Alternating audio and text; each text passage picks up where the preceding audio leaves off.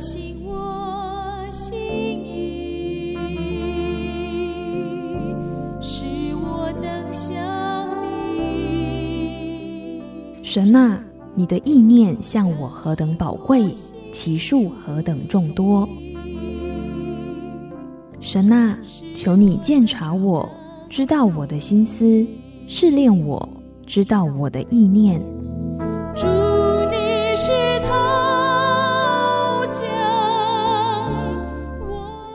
欢迎收听由钟荣凯牧师为您主持的《清醒的心》。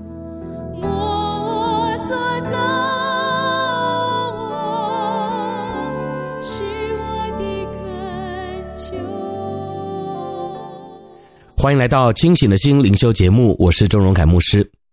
今天我们要继续来看《约书亚记》，我们的进度呢是第八章。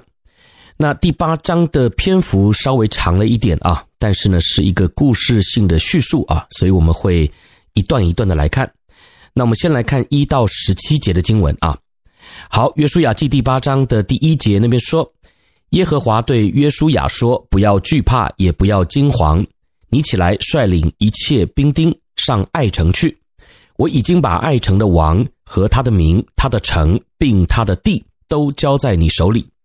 第二节，你怎样带耶利哥和耶利哥的王，也当照样带爱城和爱城的王。只是城内所夺的财物和牲畜，你们可以取为自己的掠物。你要在城后设下伏兵。好，那这前两节的经文呢，讲到。耶和华对约书亚说：“可以起来去攻打爱城了啊！”那之前呢，我们看到他们在攻打爱城的过程里啊，惨败啊，那这也是出乎他们意料之外的啊。如果你还有印象的话呢，前面讲到说他们去攻打爱城啊，派去的探子呢说只需要两三千人就够了啊。那他们打了败仗之后啊，他们彻底的悔改了啊。因为他们取了当灭之物啊，所以前面的那段经文呢，讲到他们揪出了亚干啊，这个害群之马啊。那今天这个第八章的篇幅呢，就讲到了耶和华神啊，要重新的带领他们攻打爱城啊。那你会发现这中间有一个很大的不一样啊，就是前面他们打爱城的时候呢，似乎没有耶和华神的命令啊，也没有提到约书亚。领军去攻打爱城，那这里呢，一开始就讲到啊，是耶和华对约书亚说：“你不要惧怕啊，你现在可以起来去打爱城了。”所以我想啊，当我们要去做一件事的时候啊，我们一定要有从神来的印证啊，不管这件事情你有没有把握啊，打耶利哥他们没有把握，但是呢，神却告诉他们说：“我把耶利哥还有耶利哥的王都交在你的手中了。”那打爱城的时候呢，他们很有把握，可是呢，他们却打了败仗啊。所以我想，在生命当中，不论做这件事情你有没有把握，我想，特别是我们基督徒啊，我们都要有一个观念啊，就是有神在啊，那这件事情不论有没有把握，我们都能够成。但是如果没有神在啊，那我们就一定会失败啊。好，那另外呢，我们从这两节经文当中啊，也可以看到一个细节啊，在第一节的后面呢，特别提到说。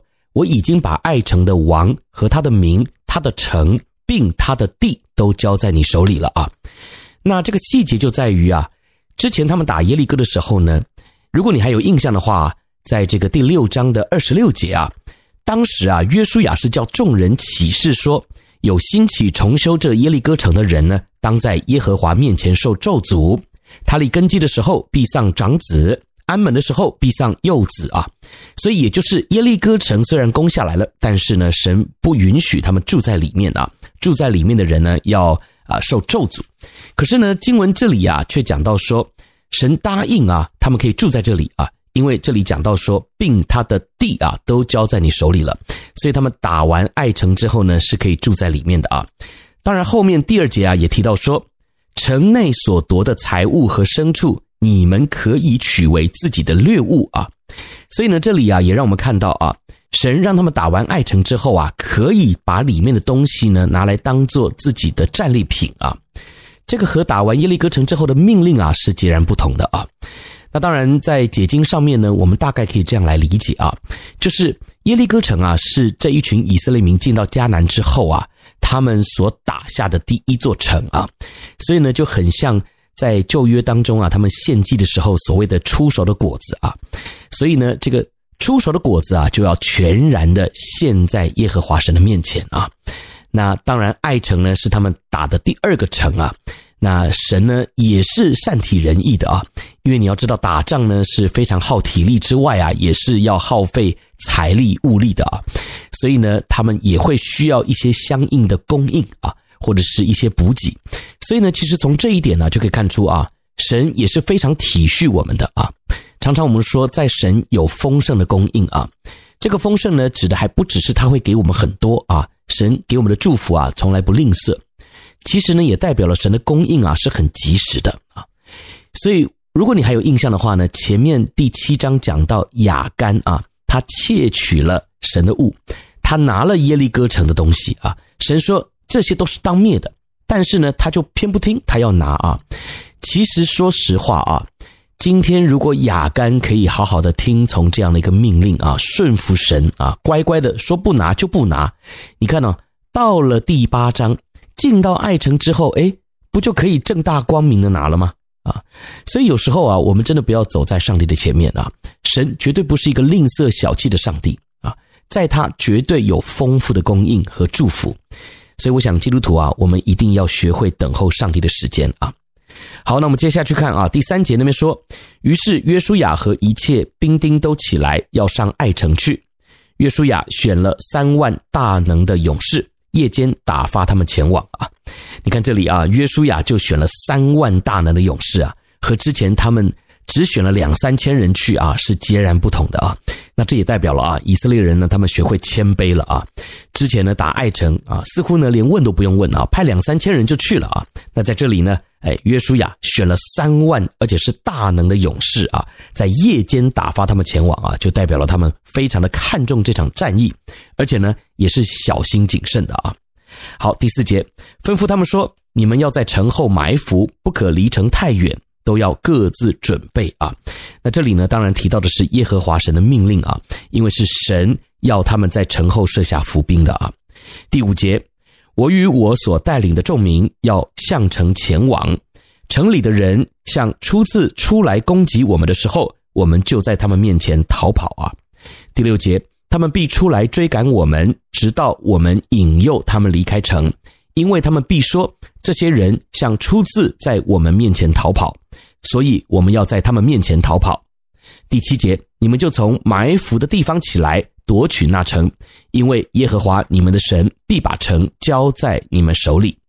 第八节，你们夺了城以后，就放火烧城，要照耶和华的话行，这是我吩咐你们的啊。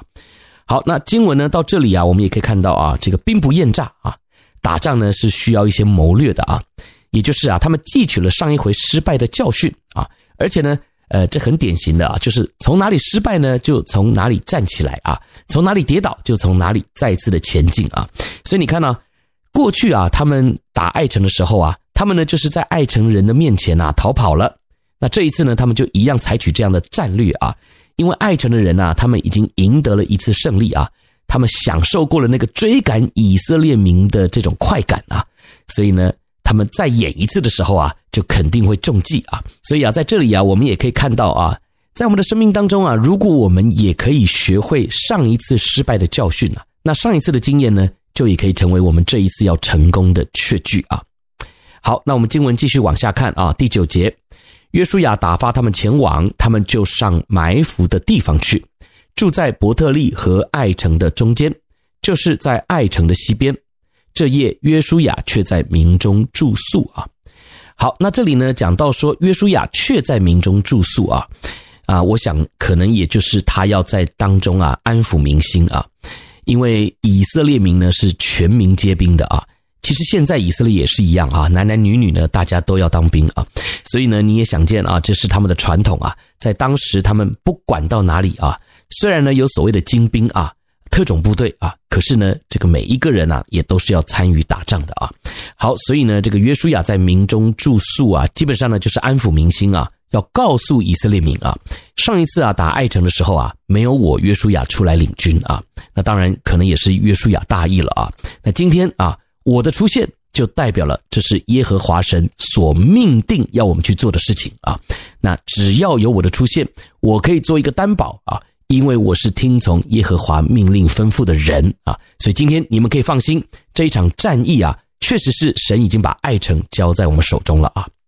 好，那么第十节经文说，约书亚清早起来，点齐百姓，他和以色列的长老在百姓前面上爱城去啊。那这里呢，也就代表了啊。这件事情确实是耶和华神的吩咐啊。十一节，众民就是他所带领的兵丁都上去，向前直往，来到城前，在爱城北边安营，在约书亚和爱城中间有一山谷。十二节，他挑了约有五千人，使他们埋伏在伯特利和爱城的中间，就是在爱城的西边。十三节，于是安置了百姓，就是城北的全军和城西的伏兵。这夜，约书亚进入山谷之中。十四节，爱城的王看见这景况，就和全城的人清早急忙起来，按所定的时候出到亚拉巴前，要与以色列人交战。王却不知道在城后有伏兵啊！诶，那这里呢，就让我们看到啊，爱城呢似乎中计了啊。好，十五节，约书亚和以色列众人在他们面前装败，往那通旷野的路逃跑。十六节，城内的众民都被招聚追赶他们，爱城人追赶的时候就被引诱离开城。十七节，爱城和伯特利城没有一人不出来追赶以色列人的，撇了敞开的城门去追赶以色列人。好，那在这里呢，就让我们看到说约书亚的这个计谋啊奏效了啊，那也让我们看到啊爱城的人呢，呃，就进入到了。当时以色列民啊打爱城失败的那样的光景啊，就是骄傲啊！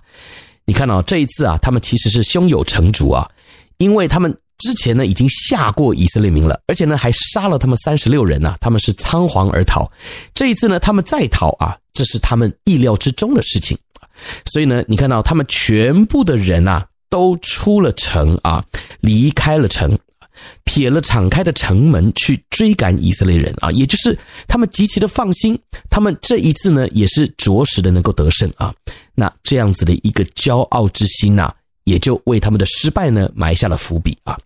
好，所以我想啊，面对生命当中的每一场战役啊，我们第一绝对不能够骄傲啊，绝对呢要来求问神啊，到底能不能够出兵啊？到底这件事情我能不能够做啊？不管我有把握还是没把握，有神在。你才能够真正有把握，没神在，你再有把握都有可能会失败啊！而且呢，也千万要记取上一次失败的教训啊！因为爱城的人今天会失败呢，就是因为他们没有看见以色列民是在哪里失败的。好，那我们就先休息一下，一起来默想呢这十七节的经文。那一会儿呢，我们再回来。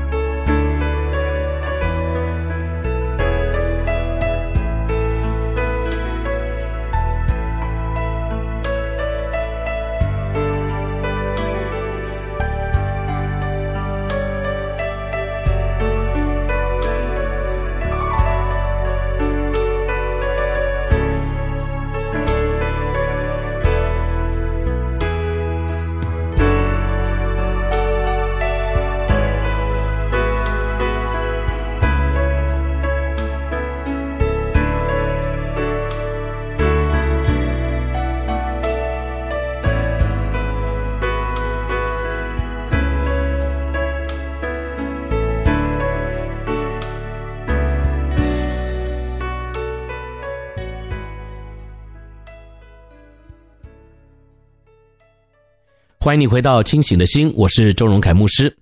我们继续来看《约书亚记》第八章，我们要读后半段的经文是十八到三十五节。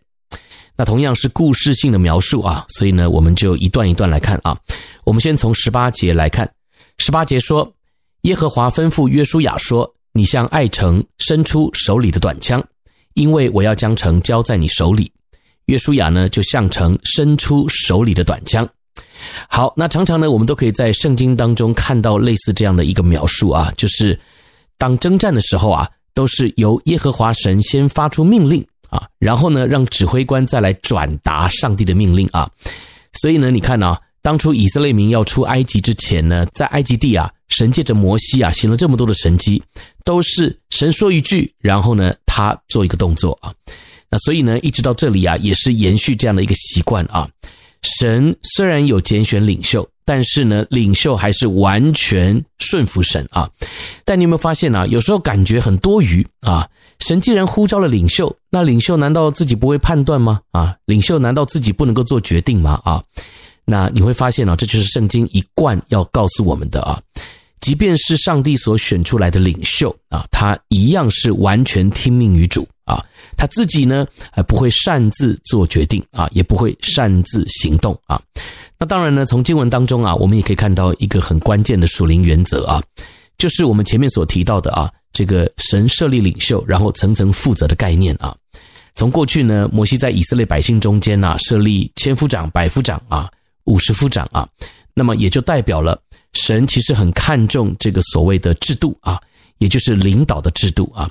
那简单来说呢，就是责任的归属啊。这个我们前面也讲过了。所以呢，这个第十八节你会发现啊，好像神吩咐一个动作啊，约书亚就做一个动作啊。那这个呢，其实也是我们的一个提醒哦啊。基督徒呢，我们常常啊会忽略这样一个简单的概念啊，然后呢，我们就会不小心就走在上帝的前面了啊。那你看啊，面对这样的一个征战哈，很严肃的事情。啊，约书亚呢，就是完全的听命于神啊。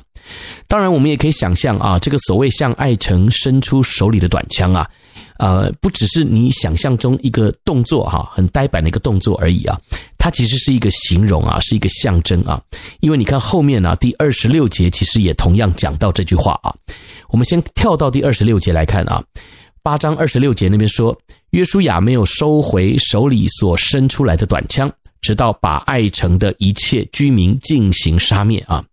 那当然呢，我们在这里啊，也可以来理解啊，就是所谓伸出手里的短枪啊，就是呃，约书亚呢，他不断的在征战啊，不断的在呃有这个打仗的动作啊，他并没有休息啊，或是并没有停下来啊，所以呢，啊，你也可以这样来理解啊。当然，有另外一派的学者呢认为啊。约书亚在这里呢，他其实就是一直把手伸着啊，那就表示啊，他一直在为这个以色列民守望啊。那当然，如果你有印象的话呢，过去我们在出埃及记的十七章那里也提到啊，当以色列人与亚玛力人征战的时候啊，摩西呢也是一直把手举着啊，让以色列人呢可以得胜啊。好，所以呢，我想这段经文呢也可以这样来理解啊。好，我们接下去看啊，第十九节，他一伸手。伏兵就从埋伏的地方急忙起来，夺了城，跑进城去，放火焚烧。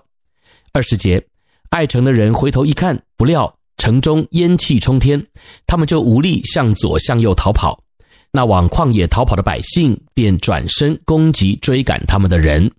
二十一节，约书亚和以色列众人见伏兵已经夺了城，城中烟气飞腾，就转身回去击杀爱城的人。二十二节说，伏兵也出城迎击爱城人，爱城人就困在以色列人中间，前后都是以色列人。于是以色列人击杀他们，没有留下一个，也没有一个逃脱的。二十三节，生擒了爱城的王，将他解到约书亚那里。二十四节，以色列人在田间和旷野杀尽所追赶一切爱城的居民，爱城人倒在刀下，直到灭尽。以色列众人就回到爱城，用刀杀了城中的人。二十五节，当日杀毙的人，连男带女，共有一万两千，就是爱城所有的人。那二十六节呢，也是我们刚提到的啊。约书亚没有收回手里所伸出来的短枪，直到把爱城的一切居民进行杀灭啊。好，那我们先读到这里啊。这段经文呢，讲到的就是整个征战的过程啊。那我觉得特别有意思的啊，就是第二十五节啊，我觉得很值得一提。二十五节呢说，当日杀毙的人啊，连男带女，共有一万两千，而且呢，这里说是爱城所有的人啊。我就在想啊，当初他们去窥探爱城的时候啊，他们可是胸有成竹啊，而且呢，足以想见啊，以色列民是多么的有把握啊，对于他们能够打胜仗这件事情呢。他们是充满了信心啊！你看啊，连男带女共有一万两千啊，而他们原本估算的呢，就是两三千人就可以打败这一万两千人啊。所以其实我不知道是他们在评估的过程当中出了问题呢，还是他们真的是轻敌啊。那当然，我们回归到征战的本质啊，如果耶和华神出马啊，就算一个人也可以打一万个人啊，这个是毋庸置疑的。但是呢，哎，在爱城的这一战当中啊，他们呢打了败仗啊。那我们知道打败仗的原因呢，是因为亚干取了当灭之物嘛啊。但是再怎么样啊，他们之前的评估也有点太随便了啊。那之后呢，你看约书亚。他这个专业的将领出来之后啊，他马上就说：“来带三万人去打啊！而且呢，这三万人呢是大能的勇士啊。”好，所以呢，我想啊，这也看得出来啊，当时以色列民呢要进攻爱城的时候啊，确实是大意了啊，而且呢有点乐极生悲的状态啊。好，那我们经文继续往下看啊，第二十七节，唯独城中的牲畜和财物，以色列人都取为自己的掠物，是照耶和华所吩咐约书亚的话啊。那这段经文呢，其实也是对照啊，过去他们在打这个耶利哥城的时候啊，神是吩咐他们啊，要把所有的都毁灭啊。那在这里呢，就告诉他们说，可以把这些牲畜和财物呢，都取为自己的掠物啊，就当成自己的战利品啊。所以呢，啊，读到这些经文呢，我又再一次的为亚干觉得不值啊。亚干啊，他如果真的能够等一等啊。听耶和华神的命令，你看现在呢，这个你看到什么就能拿什么啊，这个感觉还挺不错的，对吧？哈，呃，所以有时候我们在上帝的面前呢，我们真的是需要顺服神啊。你永远要记得一件事情啊，就是我们的上帝绝对不是吝啬小气的神啊，这是我不断的要强调的啊。神是乐意赐福的神啊，他不甘心我们受苦啊。在圣经的经文当中，我们都可以看到啊。神所赏赐的福啊，使人富足，而且呢还不加上忧虑，所以呢，你千万不要认为啊，好像神不甘愿看到我们好啊，呃，这是我们人的想法啊，人是有限的啊，人会嫉妒啊，人呢也会见不得别人好，但是上帝绝对不会见不得我们好啊，所以呢，这第二十七节啊，真的要成为我们的一个警惕啊，只要你愿意认真的等候神啊，我相信呢，这将来的好处和祝福啊。我们一定会体会并且享受到啊！好，接下来第二十八节说，约书亚将爱城焚烧，使城永为高堆，荒场直到今日啊。那这里讲到的焚烧啊，主要就是把这个城过去的罪恶啊，一切不讨神喜悦的，神赋予他们的权柄呢，他们都彻底的执行了啊，就是宣告现在开始呢，爱城啊已经成为历史了啊。那接下来我们以色列民呢，要赋予他。全新的一个生命啊！好，二十九节，又将爱城王挂在树上，直到晚上。这个所谓的挂在树上呢，就是他们过去在打仗时的一个传统啊，也是他们的一个习惯，就是宣告我们已经得胜啊，将敌军的啊领袖啊挂在树上啊。那当然呢，他们也有一个习惯了，就是日落的时候呢，要把这个尸首从树上取下来啊。所以呢，这也是经文接下去提到的啊，丢在城门口。在尸首上堆成一大堆石头，直存到今日啊。那这个堆成一大堆石头，也就是要让人看见啊，很明显的就看见在城门口啊。这个呢，就是我们得胜的一个记号啊。那这个呢，也有点类似啊。过去他们啊过了约旦河之后呢，他们立石为证啊，这也是他们的一个习惯之一啊。好，三十节，那时约书亚在以巴路山上为耶和华以色列的神筑一座坛，是用没有动过铁器的。整石头筑的，照着耶和华仆人摩西所吩咐以色列人的话，正如摩西律法书上所写的，众人在这坛上给耶和华奉献燔祭和平安祭。三十二节，约书亚在那里当着以色列人面前，将摩西所写的律法抄写在石头上啊。好，三十三十一节呢，提到说约书亚要为耶和华以色列的神筑一座坛啊。那是要用没有动过铁器的整石头筑的啊，那这个呢也是呼应前面啊，他们呢在行割礼的时候啊，也是提到啊，用火石刀啊，而不是用铁器所造的金属刀啊。那前面呢我们也提到说，耶和华神也是小玉摩西啊，竹坛的时候的规定啊，也是不能够用凿过的石头啊，因为凿过的石头呢。啊，一般都是用铁器去凿的啊，那这样就不洁净了。所以这里呢，你也可以看到耶和华神的规定是一贯的啊。好，那么三十二节啊，这边提到说，约书亚在以色列人的面前呢，将摩西所写的律法抄写在石头上啊。那这个呢，也是过去他们的习惯啊，会把律法写在石头上啊，是比较明显啊，而且呢，呃，也比较容易保存啊。那这里呢，我相信你应该也会想到十诫，对不对啊？当初神呢颁布十诫啊，借由摩西一样是抄写在石头上面啊。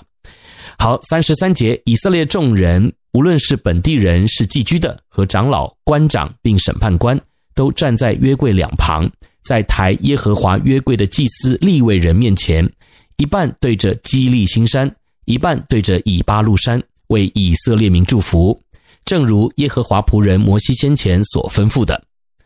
那这里呢，我们又可以看到这样的一个影子啊，就是神设立领袖啊，即便摩西呢已经走了啊，现在的领袖已经是约书亚了啊，但是呢，他们还是习惯顺服这样子的一个权柄啊，从摩西啊到约书亚啊，那当然最前面呢就是上帝啊，所以呢，耶和华吩咐摩西啊，然后现在约书亚一样也照摩西的吩咐啊。为民祝福啊，所以呢，你也可以看出啊，神是非常看重这个权柄的分配的啊，也就是层层负责啊，每一个人呢都要按着自己的托付负起责任啊。那当然也意味着啊，我们要顺服权柄啊。好，那最后三十四、三十五节啊，随后约书亚将律法上祝福咒诅的话，照着律法书上一切所写的都宣读了一遍啊。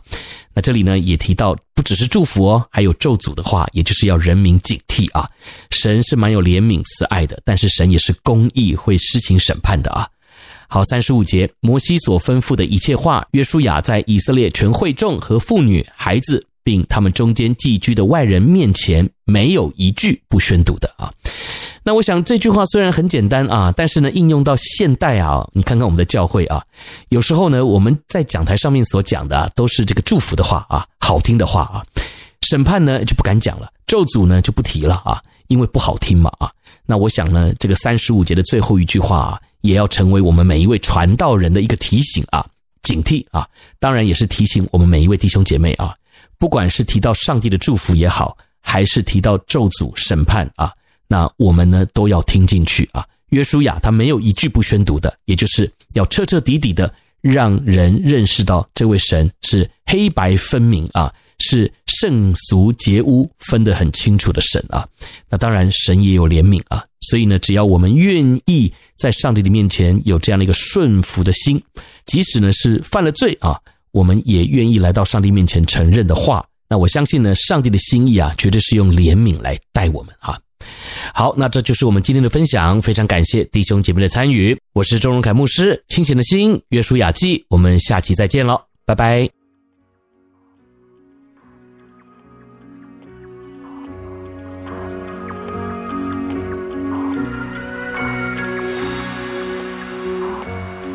稣，你是我的救主，我